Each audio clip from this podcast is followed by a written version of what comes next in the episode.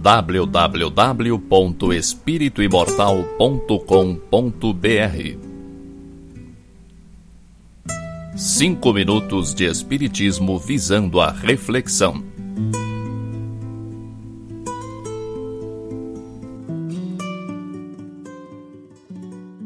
O mundo que você conhece é feito de pensamentos. Os países, os estados, as cidades, os bairros, as ruas, cada quadra de uma rua, um pedaço de calçada desta quadra, a pedra desta calçada. Tudo isso, antes de existir do modo como você conhece, antes foi pensamento de alguém ou de muitos alguéms. A sua casa foi planejada por alguém.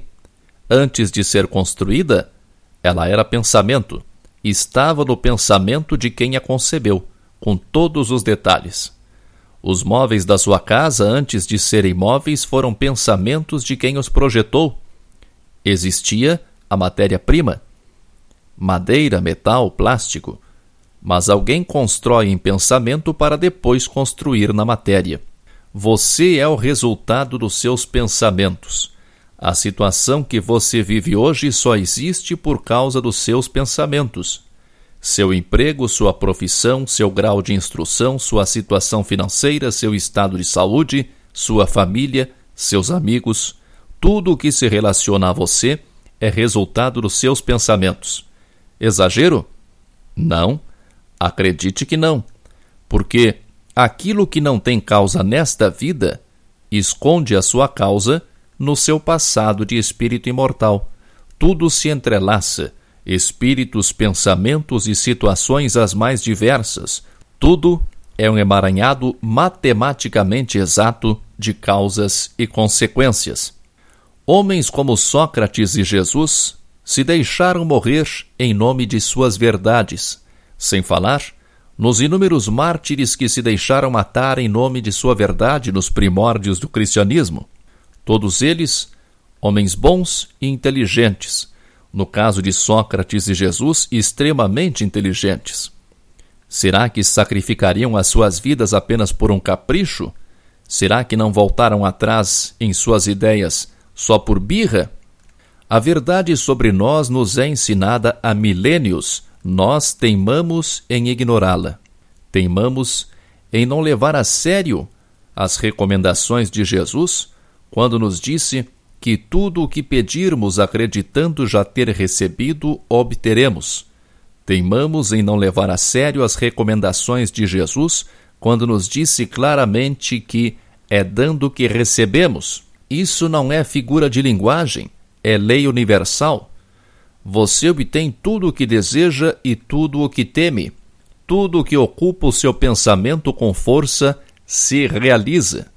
Tudo o que você pensa do próximo, tudo o que você deseja ao próximo, tudo o que você fala e faz para o próximo é o que acaba acontecendo com você, inevitavelmente. Porque é isso o que ocupa o seu pensamento. O que você deseja, o que você fala e o que você faz é o que toma conta do seu pensamento. E se está no seu pensamento, cedo ou tarde se realiza. Experimente transformar o seu dia não importa que horas são agora, mude já o seu dia, sorria. Sei que você cumpre com os seus deveres, que você já faz a sua parte, que você não é obrigado a sorrir e estar de bom humor o tempo inteiro. Experimente fazer mais do que a sua parte. Faça o que você já estava fazendo e acrescente a isso o seu sorriso. Ninguém no mundo tem um sorriso igual ao seu. Ele é a sua melhor expressão o seu sorriso traz à superfície o melhor de você. Pode ser um sorriso forçado, mas sorria. Sorria para os outros. Não se preocupe se eles estranharem. Trate-os com carinho, com amizade. Você é bom. Você tem a bondade infinita de Deus dentro de você. Deixe vir para o seu rosto só uma partezinha dessa bondade imensa que você tem. Você é o que você pensa e se você estranhou muito esse negócio de ficar sorrindo à toa, é porque você não tem pensado coisas muito positivas. O pensamento é determinante para o seu estado de espírito. Pense em coisas boas, pense em coisas alegres, forme imagens de alegria em sua mente. Lembre de fatos agradáveis e felizes. O dia de hoje é um dia maravilhoso que nunca irá se repetir. Esse sorriso que você deu agora há pouco, você nunca mais irá dar. Já passou?